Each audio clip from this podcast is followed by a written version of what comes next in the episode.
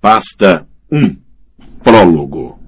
O dia estava cinzento e amargamente frio, e os cães não sentiam cheiro. A grande cadela preta, que uma vez farejara os rastros do urso, recuou e se escondeu no meio da matilha com o rabo entre as pernas. Os cães aninhavam-se juntos uns dos outros, com um ar infeliz, na margem do rio, enquanto o vento batia neles. Chet também o sentia morder através das camadas de lã negra e couro fervido. O frio era excessivo para homens ou animais, mas ali estavam eles. Sua boca retorceu-se e ele quase conseguiu sentir o rubor e a irritação invadindo as pústulas que lhe cobriam as bochechas e o pescoço. Eu devia estar em segurança na muralha, tratando dos malditos corvos e acendendo fogos para o velho mestre Aemon. Tinha sido o bastardo Jon Snow que lhe roubara isso, ele e Sam Tarly, seu amigo gordo.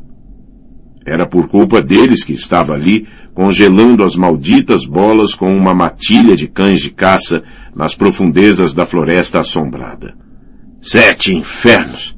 Deu um forte puxão nas trelas para conseguir a atenção dos cães. Sigam o rastro, seus idiotas. Aquilo é uma pegada de urso. Querem um pouco de carne ou não? Encontrem! Mas os cães limitaram-se a se aconchegar mais, ganindo. Chet estalou seu chicote curto por cima da cabeça dos animais, e a cadela preta rosnou para ele. Carne de cão tem um gosto tão bom quanto a de urso, preveniu-a, com o hálito congelando a cada palavra. Lark, o homem das irmãs, estava em pé, com os braços cruzados sobre o peito e as mãos enfiadas sob as axilas, Usava luvas negras de lã, mas andava sempre se queixando de estar com os dedos gelados. Oh, tá frio demais para caçar, disse. E se dane esse urso. Não vale o suficiente para congelarmos. Não podemos voltar de mãos vazias, Lark, bombou o Paul pequeno através da barba escura que cobria a maior parte de seu rosto. O senhor comandante não ia gostar disso. Havia gelo por baixo do largo nariz do enorme homem, onde o ranho congelara. Uma mão gigantesca metida numa espessa luva de peles agarrava com força o cabo de uma lança. Ah, que se dane também o velho urso, disse o homem das irmãs, um homem magro com feições bem definidas e olhos nervosos. O mormon vai estar tá morto antes de nascer o dia. Esqueceu? Quem se importa com aquilo de que ele gosta? Paul pequeno piscou seus miúdos olhos pretos. Talvez tivesse esquecido, pensou Chet. Era suficientemente burro para esquecer de quase qualquer coisa. Por que é que temos de matar o velho urso? Por que simplesmente não vamos embora e deixamos o cara em paz? E você acha que ele ia nos deixar em paz? perguntou Lark. Ele ia sair caçando a gente. Quer ser caçado, cabeção? Não, respondeu Paul pequeno. Não quero isso, não quero. Então vai matar o homem? disse Lark. Sim. O enorme homem bateu na margem congelada do rio com o cabo da lança. Eu vou. Ele não devia caçar a gente. O homem das irmãs tirou as mãos que estavam sob as axilas e virou-se para Chet. Acho que devíamos matar todos os oficiais. Chet estava farto de ouvir aquilo. Já falamos sobre isso. O velho urso morre e o Blaine da Torre Sombria também. Grubbs e Aitan também. Má sorte a deles por terem ficado com esse turno. Dillwyn e Bannon por serem bons batedores. E só Porquinho por causa dos corvos. É tudo. Matamos os caras em silêncio enquanto dormem. Um grito e viramos comida para vermes. Todos nós. Suas pústulas estavam vermelhas de raiva. Faça a sua parte e trate de que seus primos façam a deles. E, pô, tente se lembrar. É o terceiro turno, não o segundo. Terceiro turno, disse o grande homem, através de pelos e ranho congelado. Eu e o pé leve. Eu me lembro, Chet. A lua estaria nova naquela noite e manipularam os turnos para terem oito dos seus de sentinela, com mais dois guardando os cavalos. As coisas não iam ficar muito melhores do que aquilo. Além disso, os selvagens estariam ali a qualquer momento. Chet pretendia encontrar-se bem longe do punho Antes que isso acontecesse, pretendia sobreviver. Trezentos irmãos juramentados da patrulha da noite tinham avançado para o norte, duzentos de Castelo Negro e mais cem da Torre Sombria. Era o maior grupamento de que havia registro, quase um terço das forças da patrulha. Queriam encontrar Ben Stark, Sor Weimar Royce e outros patrulheiros que tinham desaparecido e descobrir por que os selvagens andavam abandonando suas aldeias. Bom, não estavam mais perto do Stark e do Royce do que logo após partirem da muralha, mas não descobriram o local para onde todos os selvagens haviam ido. As alturas geladas das miseráveis presas de gelo. Podiam ficar agachados ali até o fim dos tempos, que isso não cutucava nem um pouquinho os furúnculos de Chet. Mas não. Vinham descendo pelo Guadeleite. Chet ergueu os olhos e ali estava ele. As margens pedregosas do rio encontravam-se debruadas de gelo e suas águas claras e leitosas fluíam sem parar das presas de gelo. E agora Mance Ryder e seus selvagens se aproximavam, seguindo pelo mesmo caminho.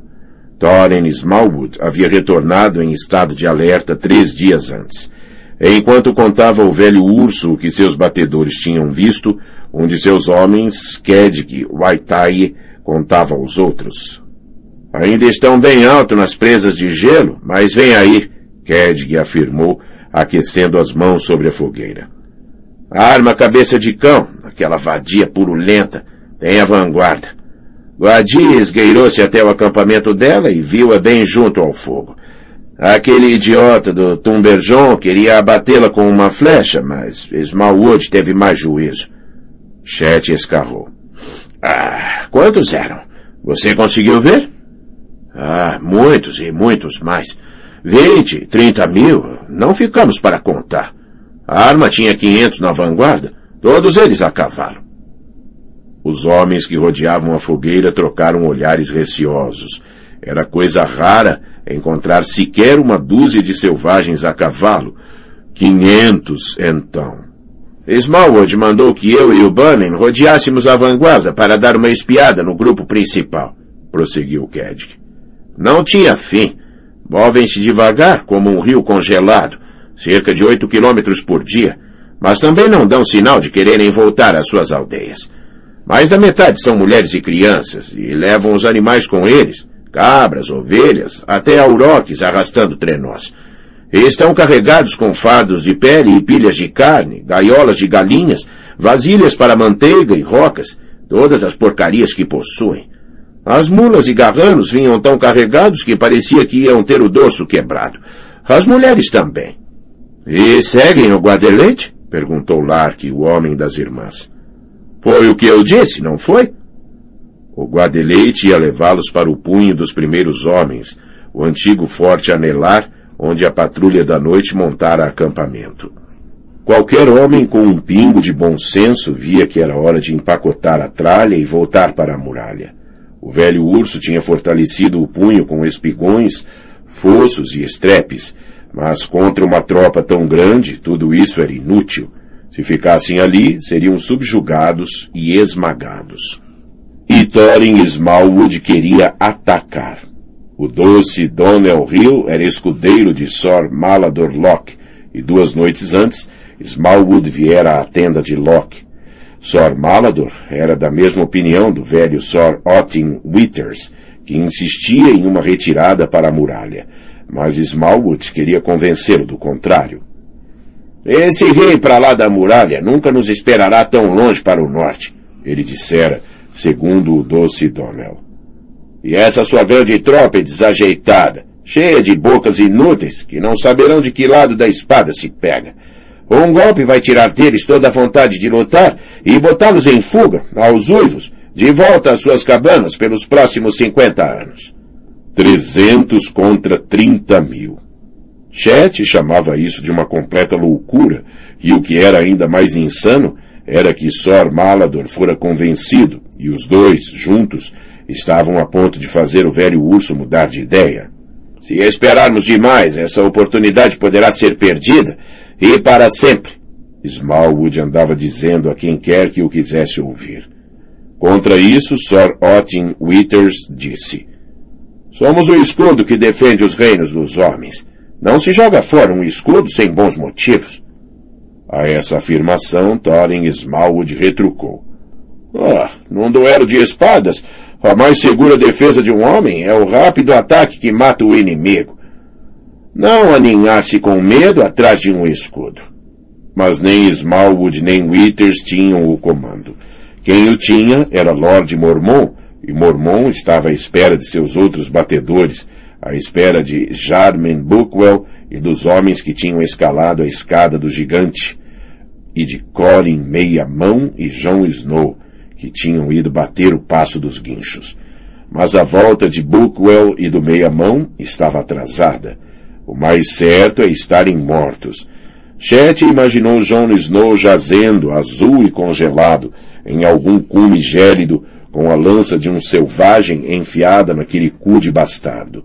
Essa ideia fez com que sorrisse.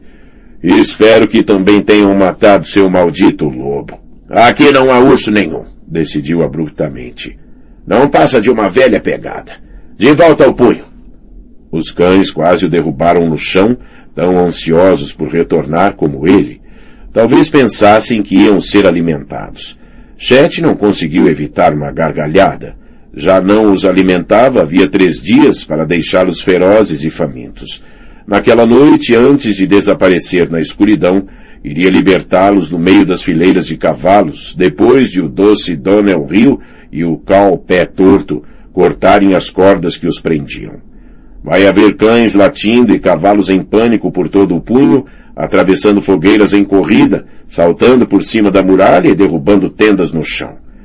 Com toda a confusão, podiam-se passar horas até que alguém reparasse que 14 irmãos tinham desaparecido. Lark quisera reunir o dobro desse número, mas o que se podia esperar de um homem burro das irmãs com a boca fedendo a peixe? Bastava murmurar uma palavra no ouvido errado para antes de se dar conta acabar sem a cabeça. Não, 14 era um bom número, homens suficientes para fazer o que tinha de ser feito, mas não tantos que não fossem capazes de manter segredo. Chet havia recrutado pessoalmente a maioria. Paul Pequeno era um dos seus. O homem mais forte da muralha, mesmo que tivesse raciocínio mais lento do que o de um caracol morto.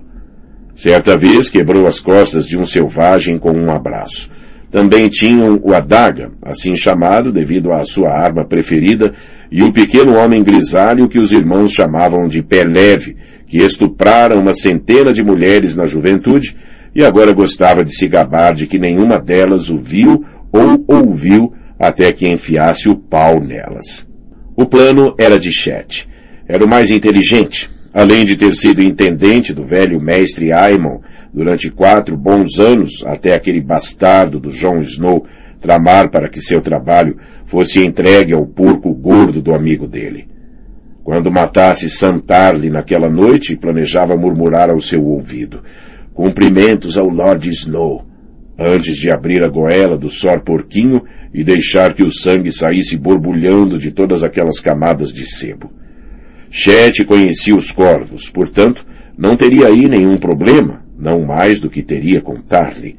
Um toque de sua faca e aquele covarde mijaria nas calças e desataria a choramingar pela vida. Que suplique, não vai ganhar nada com isso. Depois de cortar sua goela, abriria as gaiolas e espantaria as aves para que nenhuma mensagem chegasse à muralha. Pé leve e Pou Pequeno matariam o velho urso, a daga trataria de Blaine, e Lark e os primos silenciariam Bannon e o velho Dillon para evitar que depois farejassem seu rastro.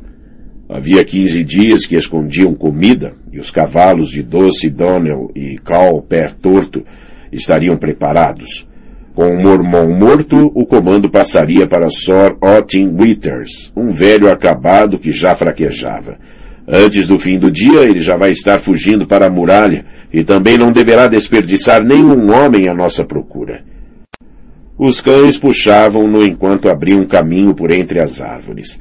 Chet viu o punho que abria caminho para as alturas através da vegetação. O dia estava tão escuro que o velho urso mandara acender os archotes, Um grande círculo deles ardia ao longo da muralha anelar que coroava o topo do íngreme monte pedregoso. Os três atravessaram um riacho. A água estava gelada e manchas de gelo espalhavam-se por sua superfície. Vou direto à costa, confidenciou Lark, o homem das irmãs. Eu e meus primos. Construímos um barco e voltaremos nele para casa, para as irmãs. E em casa saberão que são desertores e cortarão suas cabeças ocas, pensou Chet. Não se podia sair da patrulha da noite depois de proferir os votos. Em qualquer ponto dos sete reinos apanhariam-nos e matariam-nos. Agora, o olo mão cortada, esse andava falando em velejar de volta para Tyrosh, onde dizia que, por um pouco de honesta ladroagem, os homens não perdiam as mãos nem eram enviados para congelar se encontrados na cama com a mulher de um cavaleiro qualquer. Chet cogitara ir com Olo, mas não falava a língua úmida de menininhas que lá se falava. E o que poderia fazer em Tyrosh? Não aprendera ofício de que valesse a pena falar ao crescer no atoleiro da bruxa. O pai passara a vida roçando nos campos dos outros e apanhando sanguessugas. Ficava nua em pelo, exceto por uma grossa fralda de couro, e entrava na água lamacenta. Quando de lá saía, estava coberto, dos mamilos aos tornozelos. Às vezes obrigava Chet a arrancar as sanguessugas. Um dia, uma se prendera à palma de sua mão e ele a esmagou de encontro a uma parede, repugnado. Por causa disso, o pai espancou-o até deixá-lo sangrando. Os mestres compravam as sanguessugas a um vintém por dúzia. Lark podia ir para casa se quisesse, e o maldito Tyros também, mas Chet não. Se não voltasse nunca a ver o atoleiro da bruxa, ainda não seria tempo suficiente. Gostara do aspecto da fortaleza de Craster. Craster vivia lá como um senhor. Por que Chet não podia fazer o mesmo? Que ironia do destino. Chet, o filho do apanhador de sanguessugas, um lorde com uma fortaleza.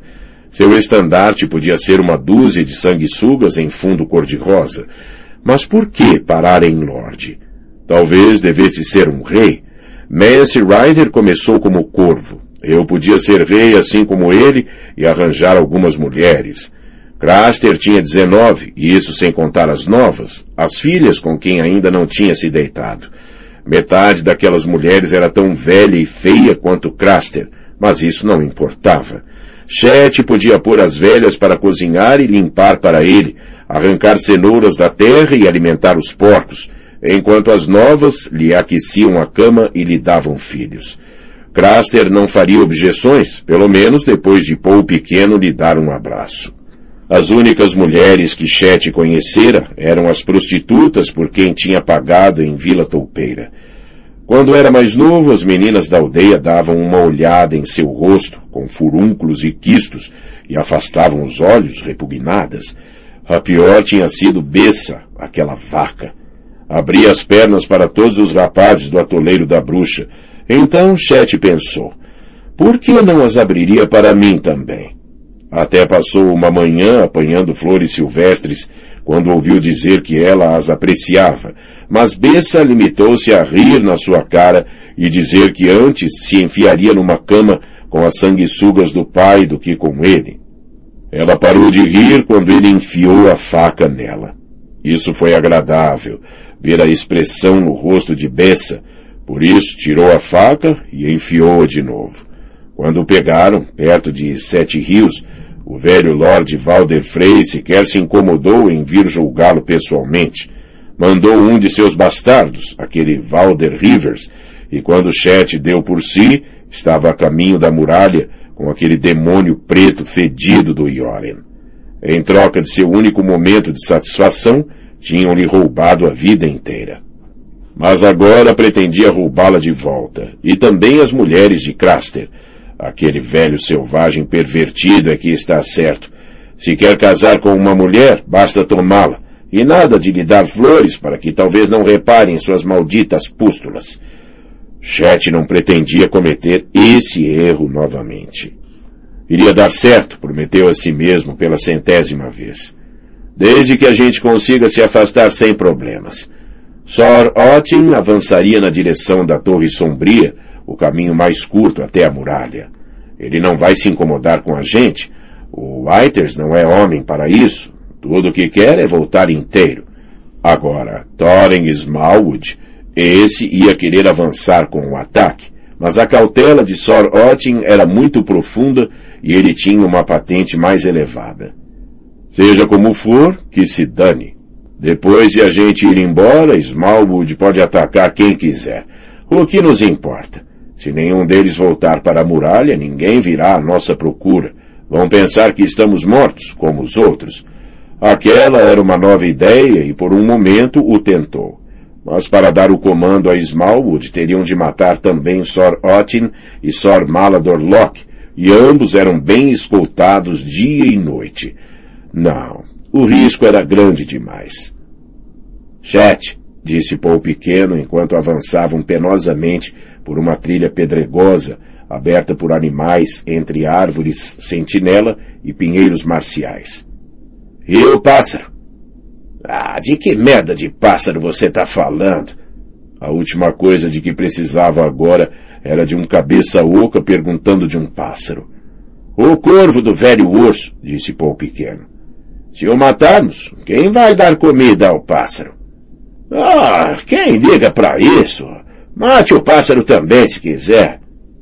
Eu não quero fazer mal a pássaro nenhum, disse o enorme homem. Mas aquele é um pássaro que fala. E se ele contar a alguém o que fizemos? Lark, o homem das irmãs, soltou uma gargalhada. Pô, pequeno, cabeça dura como a muralha de um castelo, caçoou. Fique quieto, disse Paul Pequeno, num tom que denotava perigo. Paul, disse Chet antes que o grandalhão ficasse zangado demais.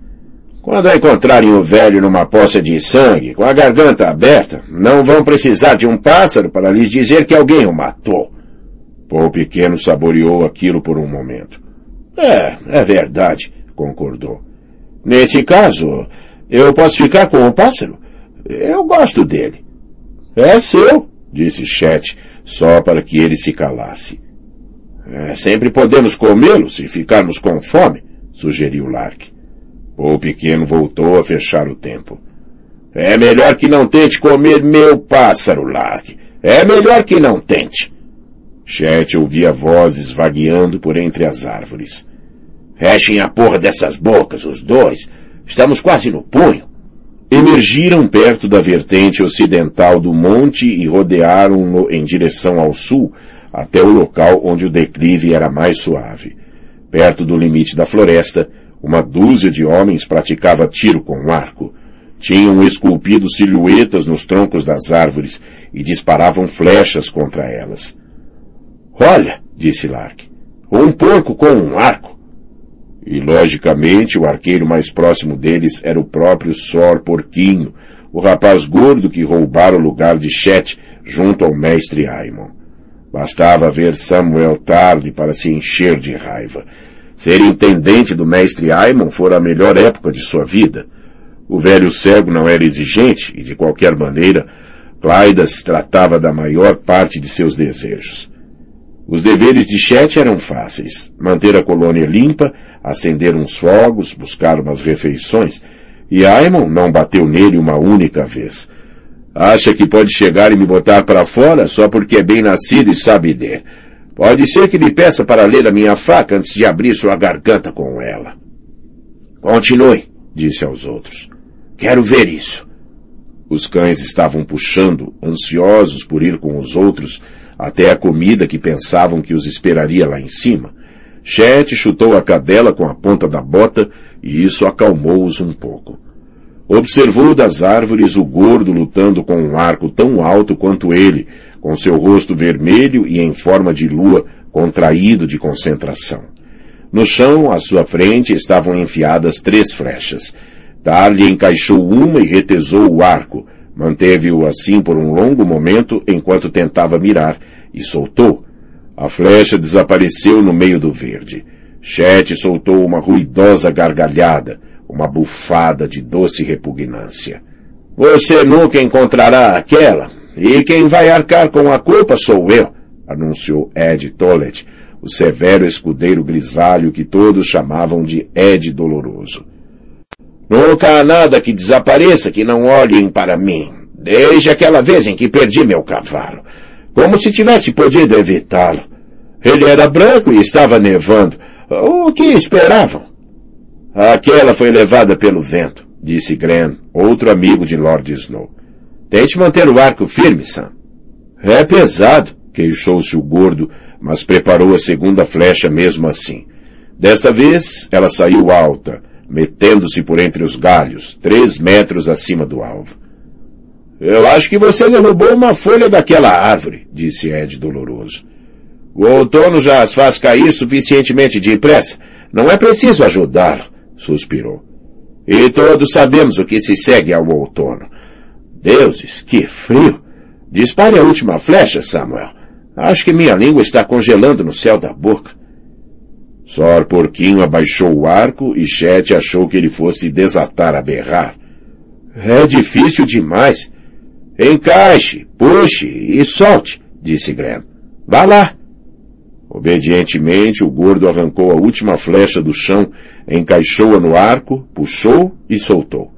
Fez isso rapidamente, sem focar os olhos de maneira cuidadosa ao longo da haste, como fizera nas duas primeiras vezes. A flecha atingiu a parte inferior do peito da silhueta desenhada a carvão e ali ficou, tremendo. Acertei!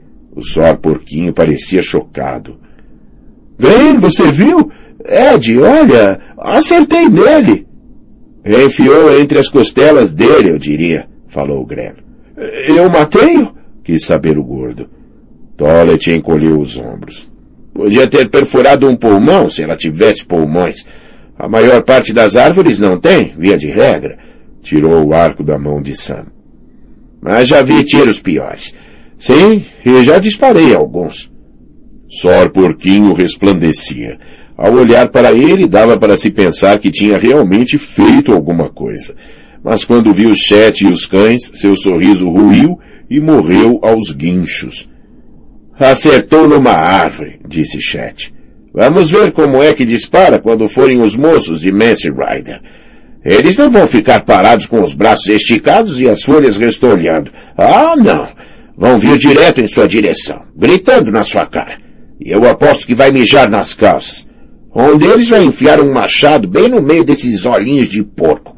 A última coisa que você vai ouvir será o tunk que o machado fará quando morder seu crânio. O gordo estava tremendo. Ed Doloroso colocou uma mão no ombro dele. Irmão, disse ele solenemente, só porque foi assim com você, não quer dizer que Samuel passará pelo mesmo. Ah, do que você está falando, Toilet? Do machado que rachou seu crânio.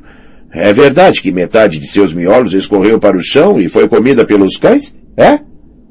O grande palhaço do Gran riu, e até Samuel Tarly conseguiu dar um frágil sorrisinho. Chet chutou o cão mais próximo, puxou suas trelas e começou a subir o monte. Sorria quanto quiser, Sor Porquinho. À noite veremos quem vai rir. Só gostaria de ter tempo de também matar Tolet. Um babaca sombrio com cara de cavalo é o que ele é. A subida era íngreme, mesmo daquele lado do punho, que tinha a inclinação menos pronunciada.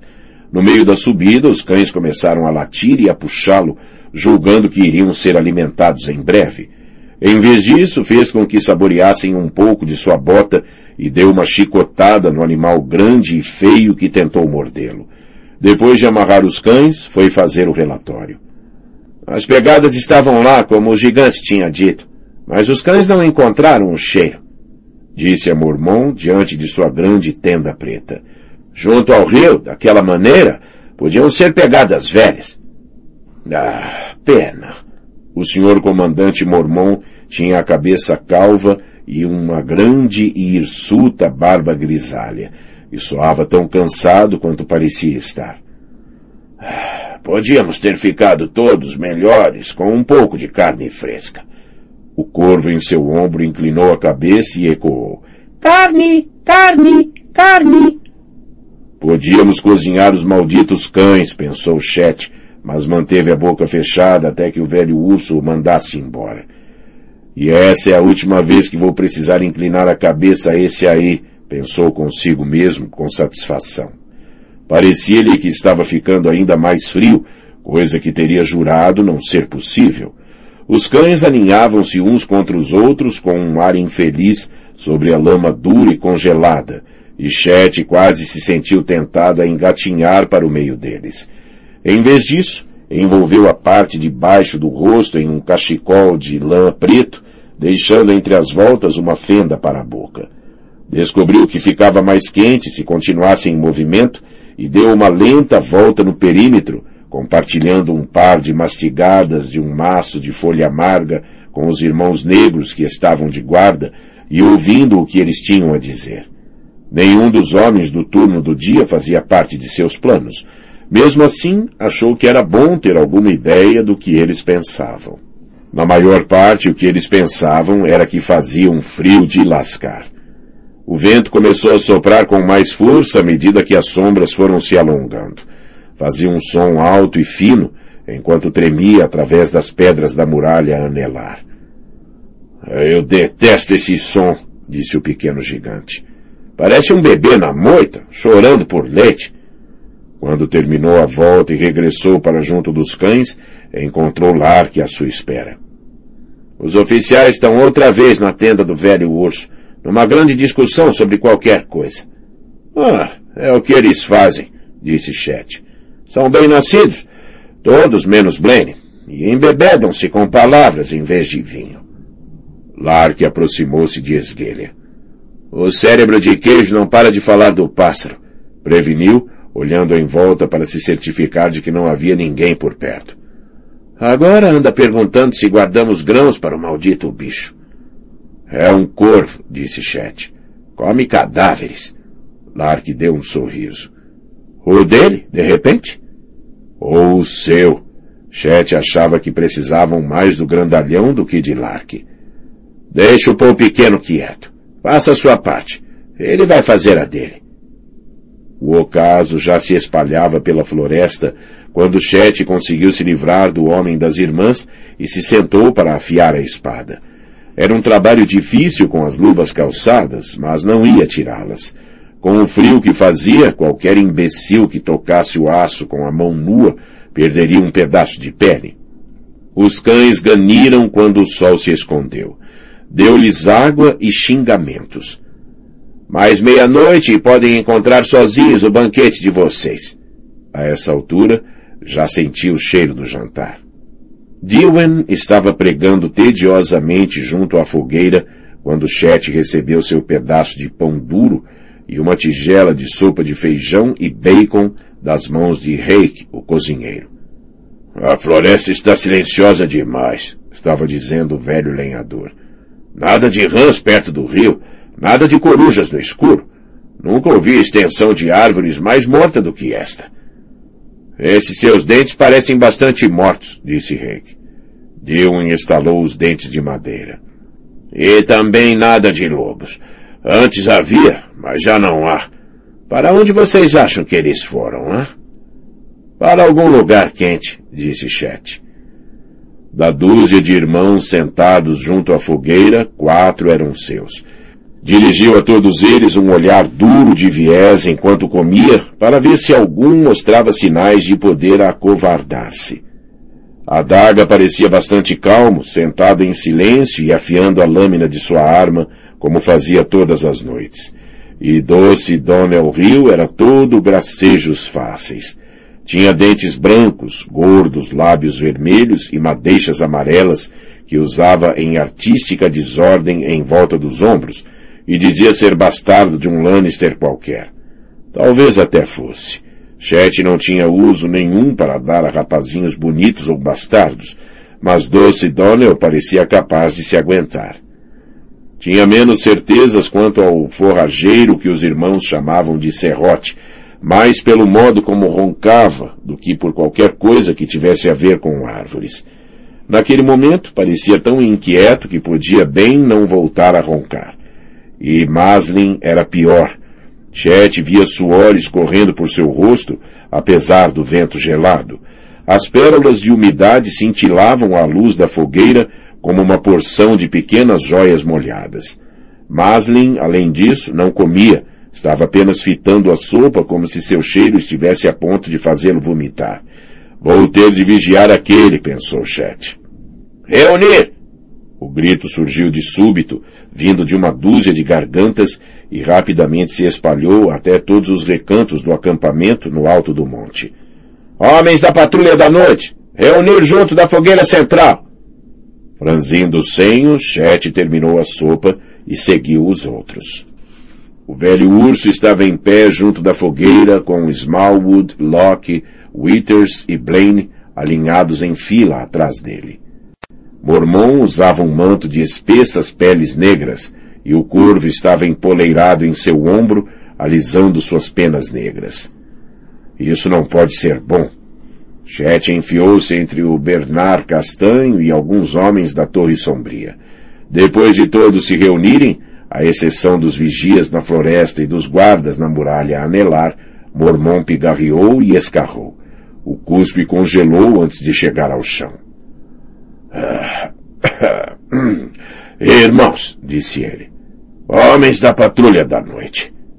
Homens, guinchou o corvo. Homens, homens, ele prosseguiu. Os selvagens estão em marcha, seguindo o curso do Guadeleite para fora das montanhas. Thorin crê que sua vanguarda estará aqui dentro de dez dias. Seus saqueadores mais experientes estarão com arma à cabeça de cão nessa vanguarda. Os outros provavelmente formarão uma tropa de retaguarda, ou então viajarão bem perto do próprio Mance Rider. Nos outros pontos, os guerreiros deles estarão muito espalhados ao longo da linha de marcha. Tem bois, mulas, cavalos, mas poucos. A maior parte deles estará a pé, mal armada e sem treino. É mais provável que as armas que transportam sejam de pedra e osso do que de aço. Estão sobrecarregados com mulheres, crianças, rebanhos de ovelhas e cabras e todos os seus bens materiais. Em suma, embora sejam numerosos, são vulneráveis e não sabem que estamos aqui. Ou pelo menos temos que rezar para que não saibam. Eles sabem, pensou Chet. Seu maldito saco velho de pus eles sabem. É tão certo como o nascer do sol. Corin meia mão não voltou, não é? Nem Jarman Brookwell. Se algum deles foi apanhado, sabe bem demais que os selvagens já arrancaram deles uma ou duas palavras a essa altura. Smallwood deu um passo à frente. Mance Ryder planeja quebrar a muralha e levar uma guerra sangrenta aos Sete Reinos. Bem, esse é um jogo que pode ser jogado por dois. De manhã, levamos a guerra até ele. Partimos à alvorada com todas as nossas forças, disse o velho urso, enquanto um murmúrio percorria a assembleia. Avançaremos para o norte, contornando depois pelo oeste. A vanguarda de armas já terá passado há muito pelo punho quando virarmos. O sopé das presas de gelo está repleto de vales estreitos e sinuosos, perfeitos para emboscadas. A linha de marcha deles vai se estender ao longo de muitos quilômetros. Vamos cair sobre eles em vários locais ao mesmo tempo e obrigá-los a jurar que somos três mil homens e não trezentos. Atacaremos com força e estaremos longe antes que seus cavaleiros consigam se organizar para nos enfrentar, disse Thorin Smallwood. Se vierem em nosso encalço, vamos lhes dar o que fazer durante algum tempo. E depois, daremos meia volta para atacar a coluna novamente, mais abaixo. Queimaremos suas carroças, dispersaremos seus rebanhos e mataremos tanto selvagens quanto pudermos. O próprio Mance Rider também, se o encontrarmos. Se quebrarem e voltarem às suas cabanas, ganhamos. Se não, vamos atormentá-los ao longo de todo o caminho até a muralha, certificando-nos de que deixem um rastro de cadáveres marcando seu progresso. Eles são milhares! gritou alguém atrás de Chet. Vamos morrer! Era a voz de Maslin, verde de medo. Morrer! gritou o corvo de Mormon, batendo as asas negras. Morrer! Morrer! Morrer! Muitos de nós, sim, disse o velho urso. Talvez todos. Mas assim como o outro senhor comandante disse há mil anos, é por isso que nos vestem de preto. Lembrem-se de suas palavras, irmãos, pois somos as espadas da escuridão, os vigilantes nas muralhas. O fogo que arde contra o frio. Sor Malador Locke puxou a espada. A luz que traz consigo a alvorada, responderam outros, e mais espadas foram desembainhadas. E então todos eles estavam pegando as armas, e eram quase trezentas espadas erguidas para o céu e outras tantas vozes gritando. A trombeta que acorda os que dormem, o escudo que defende os reinos dos homens. Chet não teve outra escolha a não ser juntar sua voz à dos outros. Havia uma neblina no ar proveniente da respiração dos homens e a luz da fogueira rebrilhava no aço. Sentiu-se contente por ver que Lark, Pé Leve e Doce Donnell Hill também se juntavam, como se fossem tão tolos quanto os demais. Isso era bom. Não era sensato chamar a atenção quando a hora estava tão próxima. Quando os gritos silenciaram, voltou a ouvir o som do vento cutucando a muralha a anelar. As chamas rodopiaram e estremeceram, como se também elas tivessem frio, e no súbito silêncio, o corvo do velho urso crocitou sonoramente e mais uma vez disse, Morrer! Pássaro esperto, pensou Chet, enquanto os oficiais ordenavam o dispersar, dizendo a todos para fazerem uma boa refeição e terem um longo descanso naquela noite. Chet enfiou-se em suas peles perto dos cães, com a cabeça cheia de coisas que podiam correr mal. E se aquele maldito juramento tivesse feito um dos seus mudar de ideia? E se Paul Pequeno se esquecesse e tentasse matar Mormon durante o segundo turno, e não no terceiro? E se Maslin perdesse a coragem? E se alguém se transformasse em informante? E se... Deu por si escutando a noite. O vento realmente soava como uma criança chorando, e de tempos em tempos conseguia ouvir vozes de homens, o relincho de um cavalo, um pedaço de lenha crepitando na fogueira, mas nada mais. Tanto silêncio. Conseguia ver o rosto de Bessa flutuando à sua frente. Não era a faca que queria enfiar em você, desejou lhe dizer. Colhi flores para lhe dar, rosas silvestres, tanásias e copodouros. Levei toda a manhã. Seu coração batia como um tambor, com tanta força que temeu que o barulho acordasse o acampamento. O gelo havia se solidificado em sua barba ao redor da boca. De onde veio isso da beça? Antes, sempre que pensara nela, fora apenas para se lembrar da expressão de seu rosto enquanto morria. O que se passava consigo? Quase não conseguia respirar. Teria adormecido? Ficou de joelhos e algo úmido e frio tocou seu nariz. Chet olhou para cima. Nevava. Sentiu as lágrimas congelando em seu rosto. Não é justo, quis gritar. A neve arruinaria tudo aquilo por que trabalhara, todos os seus cuidadosos planos. Era uma nevasca forte, com grandes flocos brancos que caíam por todos os lados. Como encontrariam os esconderijos de comida no meio da neve ou a trilha que planejavam seguir para leste, e eles também não vão precisar nem de Dewey nem de Bannon para nos caçar se nos perseguirem em neve fresca. E a neve escondia a forma do terreno, especialmente durante a noite. Um cavalo podia tropeçar numa raiz, quebrar uma pata numa pedra. Estamos fritos, compreendeu. Fritos antes de começar. Estamos perdidos. Não haveria vida de Lorde para o filho do caçador de sanguessugas. Não haveria uma fortaleza para chamar de sua, nem esposas, nem coroas. Só uma espada de selvagem espetada na barriga e depois uma sepultura não assinalada. A neve roubou tudo de mim. A maldita neve. A neve já o arruinara uma vez. A neve e o seu porco de estimação. Chet ficou em pé. Suas pernas estavam rígidas e os flocos de neve que caíam transformavam as tochas distantes em vagos clarões cor de laranja. Sentiu-se como se estivesse sendo atacado por uma nuvem de pálidos bichos frios. Assentavam-se em seus ombros e sua cabeça e depois penetravam em seu nariz e seus olhos. Praguejando, esfregou-os. Samuel Tarly, recordou. Ainda posso tratar do sor porquinho. Enrolou o rosto no cachecol, puxou o capuz por sobre a cabeça e começou a atravessar o acampamento até o local onde o covarde dormia. A neve caía tão intensamente que Chet se perdeu entre as tendas, mas por fim distinguiu o pequeno quebra-ventos aconchegado que o gordo construíra para si entre um rochedo e as gaiolas dos corvos.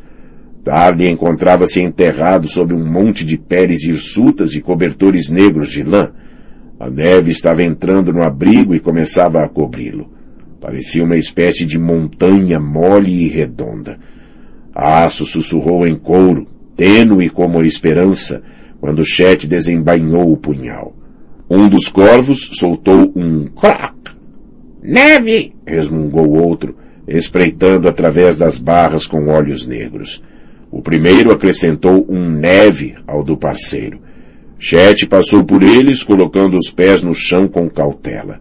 Apertaria a boca do gordo com a mão esquerda para abafar seus gritos e depois...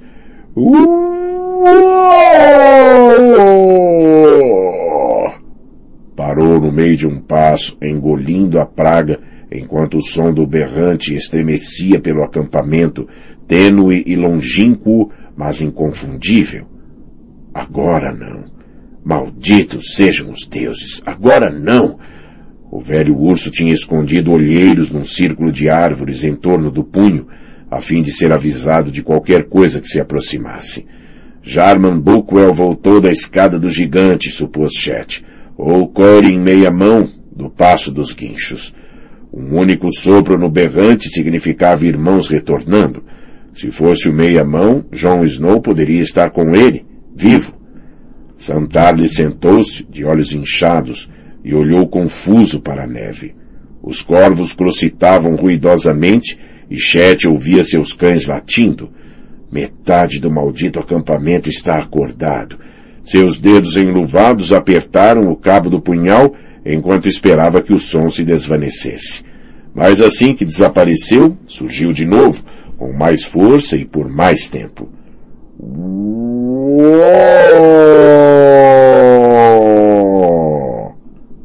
Deuses! ouviu Santalo choramingar. O gordo ajoelhou-se com os pés enredados no manto e nas mantas. Afastou-os com um chute e estendeu a mão para um camisão de cota de malha que tinha pendurado no rochedo ali perto enquanto enfiava pela cabeça aquilo que parecia uma enorme tenda e se contorcia lá para dentro, deu uma olhada em Chet, parado ali. Foram dois? perguntou. Sonhei que tinha ouvido dois sopros. Não foi sonho, disse Chet. Dois sopros para pôr a patrulha em armas. Dois sopros para indicar que inimigos se aproximam. Há um machado lá fora com um porquinho escrito nele, gordo. Dois sopros quer dizer selvagens. O medo naquela grande cara de lua deu-lhe vontade de rir. Fodam-se todos até os sete infernos. Maldita Arna! Maldito Mance Rider!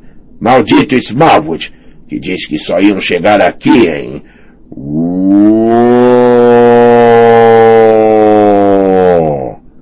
O som perdurou, perdurou e perdurou até parecer que nunca terminaria. Os corvos batiam as asas e guinchavam, voando em suas gaiolas e batendo nas barras, e por todo o acampamento os irmãos da patrulha da noite levantavam-se, vestiam as armaduras, prendiam cintos de espadas, pegavam seus machados de batalha e arcos. Samuel Tarly desatou a tremer, com o rosto da mesma cor que a da neve que caía, rodopiando por todos os lados. Três, guinchou para Chet. Aquilo foram três. Ouvi três.